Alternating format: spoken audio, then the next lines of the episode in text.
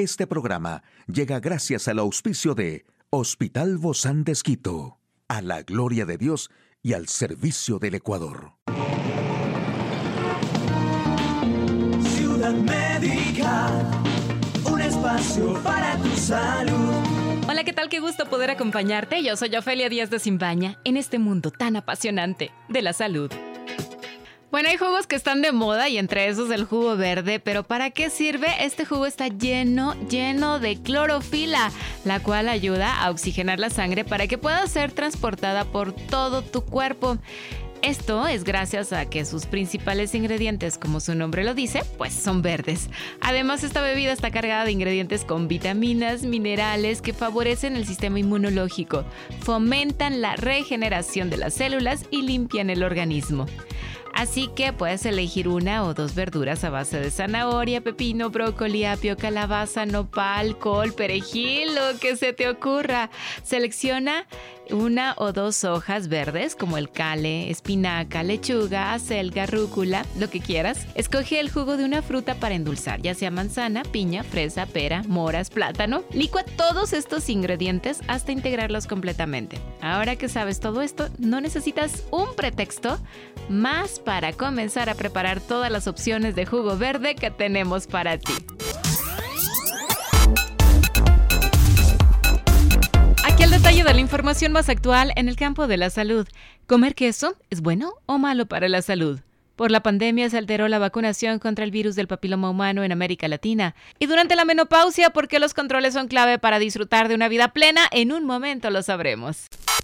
Recientes investigaciones señalaron que variedades como cheddar, gouda, gorgonzola y parmesano pueden formar parte de una dieta saludable. El queso es una fuente concentrada de calorías. Por eso las porciones de queso deben ser más pequeñas en comparación con algo como la leche o el yogur. Así lo explicó Young de la Universidad de Nueva York. Aún así, los estudios sugieren que no es necesario dejarlo de lado para mantener la balanza estable. El queso y los lácteos enteros también parecen estar relacionados con un menor riesgo de ambas enfermedades Incorporar el queso a una dieta de estilo mediterráneo en la que también se incluyan frutas, verduras, cereales integrales y otros alimentos que se sabe que reducen el riesgo de enfermedades será lo más beneficioso para la salud en general. La forma que adopta el queso también puede influir en cómo afecta a la salud.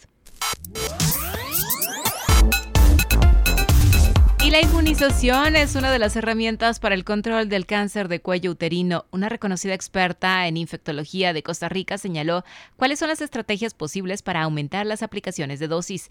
En países como la Argentina, la primera dosis es obligatoria a los 11 años. La segunda dosis debe aplicarse con un intervalo mínimo de seis meses después de la primera. En 2020, la primera dosis en mujeres llegó al 71,3% en el país. En 2018, los estados se comprometieron a reducir las tasas de incidencia y mortalidad por cáncer cérvico-uterino en la región en un tercio para el año 2030.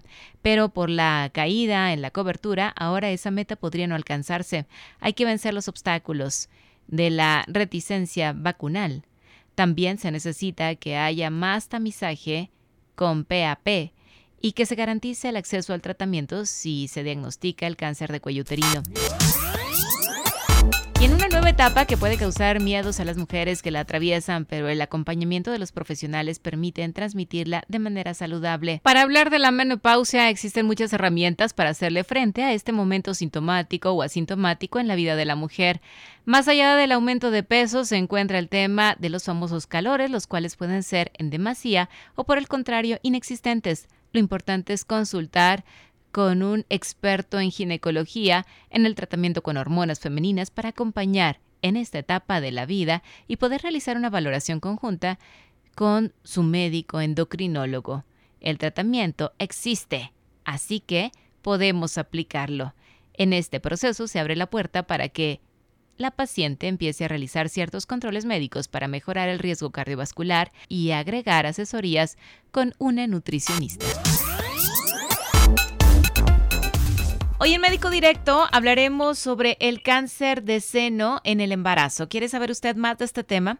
Lo invito a que nos acompañe.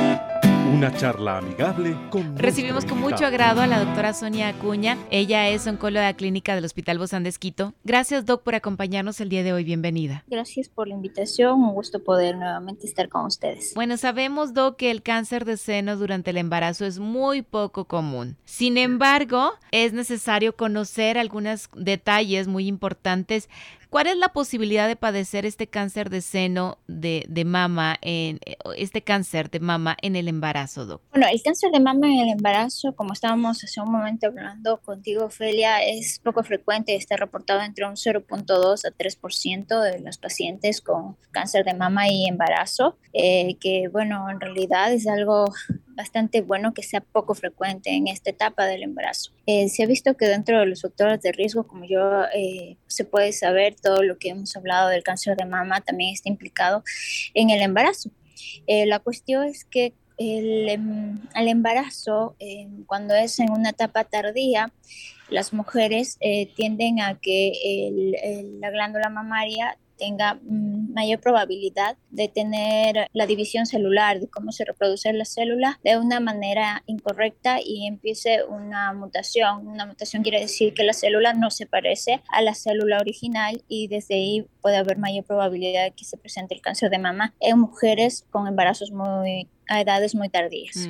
Es decir, que uno de los factores de riesgo es el retraso del embarazo. Sí, es uno de los factores de riesgo que está asociado y que podría ser uno de los caminos que justifica en el por qué puede ocurrir esto. Estamos hablando de qué edades, para, como, para estar al pendientes, alertas de estas edades que, que a lo mejor pueden ser un factor de riesgo que obviamente queremos evitar. Edad, eh, que está considerada como tardía para un embarazo es mayor a los 30 años y un embarazo eh, mayor a 35 años ya es un embarazo de riesgo. Pero cada vez son más comunes, Doc. Sí, lastimosamente la sociedad que, que vamos incluyéndonos en la parte de la, de la profesión y de preparar, simplemente dejamos la maternidad a un lado porque, bueno, es una etapa muy hermosa, pero a la vez es una etapa bastante demandante que requiere una gran atención para para tener un hijo. Así es. Bueno, y depende de, muchos otros factores, ¿no? Porque también en esa etapa del embarazo los cambios hormonales fluctúan más, somos más vulnerables, el sistema inmunológico también cambia. Creo que también todo eso hace, hace más vulnerable el cuerpo, ¿verdad? La etapa del embarazo, al ser etapa bastante con sus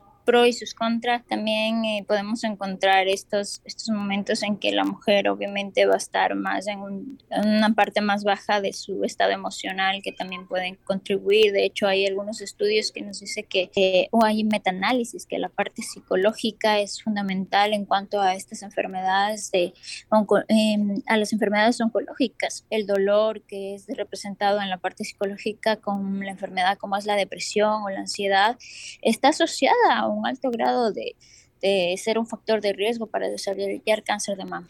En esta etapa, ¿el cáncer de mama en el embarazo es igual cuando no hay embarazo? La cuestión es que cuando una mujer está en el embarazo, eh, primero vamos a definir. El diagnóstico de cáncer de mama en el embarazo está definido durante el periodo del embarazo y hasta después de un año, es decir, en el puerperio que nosotros llamamos. En, en toda esa etapa es considerado como cáncer de mama en el embarazo. En sí se desarrolla igual que el cáncer de mama, no se podría decir normal, pero el cáncer de mama sin embarazo. Pero en la mujer embarazada, cuando está en la, en la etapa de que ya se está listando para recibir al, al niño, y poderle dar de amamantar, se tiene un cambio normal en la glándula mamaria. Y esto a la final en algunas pacientes que están presentando también el desarrollo del cáncer de mama, no les llama la atención que su glándula mamaria esté más grande o esté más dura entonces simplemente lo asumen como parte del embarazo. Parte normal. Entonces no consulta. Exacto. Y no consulta, no le llama la atención y es un poco la manera tardía que se llega al diagnóstico del cáncer de mama. Y esa es una de las partes en que el cáncer de mama en el embarazo puede ser eh, una enfermedad un poco más agresiva o una de las causas que puede estar representando por un no diagnóstico a tiempo por todos estos factores hormonales propios de la maternidad.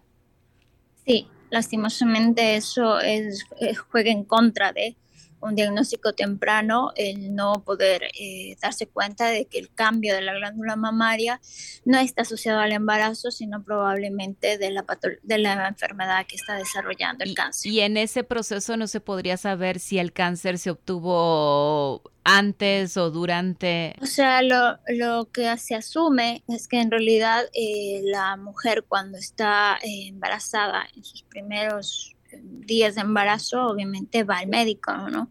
Entonces, o se lo chequean y si ella tiene alguna duda, pues el médico lo, lo va a evaluar.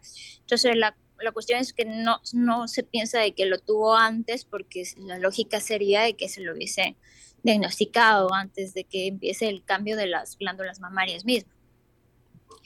Teóricamente es eso lo que uno se piensa, pero en sí, a qué mm, fecha exacta se desarrolló, se desarrolló el cáncer de mama en una mujer embarazada, exactamente no tenemos descrito. ¿Cuál es la secuencia del tratamiento para una mujer embarazada? Lo que nos cambia en sí eh, de una mujer eh, con embarazo y cáncer de mama es los tratamientos.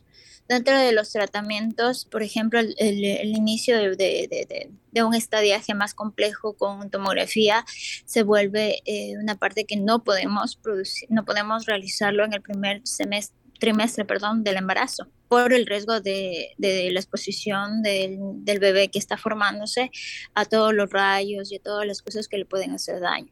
Al igual es el tratamiento de la quimioterapia. En el primer trimestre del embarazo no se puede administrar ningún tipo de quimioterapia, ni tampoco eh, lo que nosotros llamamos hormonoterapia, que son pastillas. Nada de eso se puede administrar en el primer trimestre de embarazo.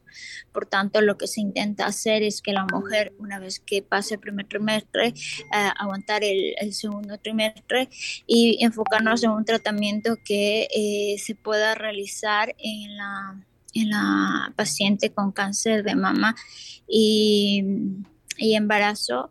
A partir del segundo y tercer semestre hay algunas drogas que están evaluadas y que se las puede administrar en cuanto a la quimioterapia para poder empezar un tratamiento. El tratamiento obviamente se intenta hacer eh, si no es una enfermedad tan agresiva y la agresividad lo reporta la biopsia. Cuando se le toma una muestra, podemos definir exactamente qué tipo eh, molecular está representado en esa muestra en el cáncer de mama. Al otro extremo tenemos aquellas pacientes que presentan em, esta expresión de, receptores hormonales son muy altos, que nosotros le evaluamos con un valor de 100 y que tenga esta proteína igual no expresada, el HER2, lo evaluamos como un luminal A porque es es de mejor pronóstico o de menor agresividad. ¿Y esto qué, qué, significa de una manera más, más simple, de poder conocer esto? Cuando ustedes determinan si el, si el cáncer es más agresivo, ¿se puede continuar con el tratamiento o no se continúa con el tratamiento? Entonces sabemos que el, las triple, los pacientes con triple negativo de tumor eh, van a caminar más rápido, y la enfermedad va a ser más agresiva. Eh, Sí, directamente va a diseminarse un poco más rápido que las otras enfermedades. Entonces, lo que intentamos ver es que, por ejemplo, intentar hacer eh, procedimientos a partir del segundo trimestre junto con el cirujano oncólogo para evaluar si se puede someter o no a una cirugía. Y en estas pacientes, lo que se tienen que hacer directamente en la cirugía, en la cirugía de la mama es retirar toda la mama. nosotros definimos como una mastectomía radical, que en el lado contrario de las pacientes que no están embarazadas, lo que intentamos hacer cuando eh, sometemos a tratamiento es primero dar un tratamiento de quimioterapia sistémica para disminuir el tamaño del tumor y poder hacer una cirugía menos cruenta, es decir, una cirugía más pequeña con conservación de la mama. ¿Y esto afecta al bebé si estamos hablando del embarazo? Los tratamientos, en lo que nos enfocamos y como todo médico estamos, hemos estudiado es para no hacer daño ni al paciente y bueno, menos al bebé tampoco. Entonces lo que intentamos hacer es que a partir del segundo trimestre enfocarnos a dar un tratamiento para detener la enfermedad sin hacer daño al bebé. Mm, definitivamente siempre hay que estar al pendiente. Muchísimas gracias, doctora Sonia Acuña, médica oncóloga del Hospital Busan de Esquito. A usted, amigo y amiga, a seguirnos cuidando, por favor. Hasta la próxima espacio para tu salud. Puedes escuchar de nuevo este programa en hcjb.org.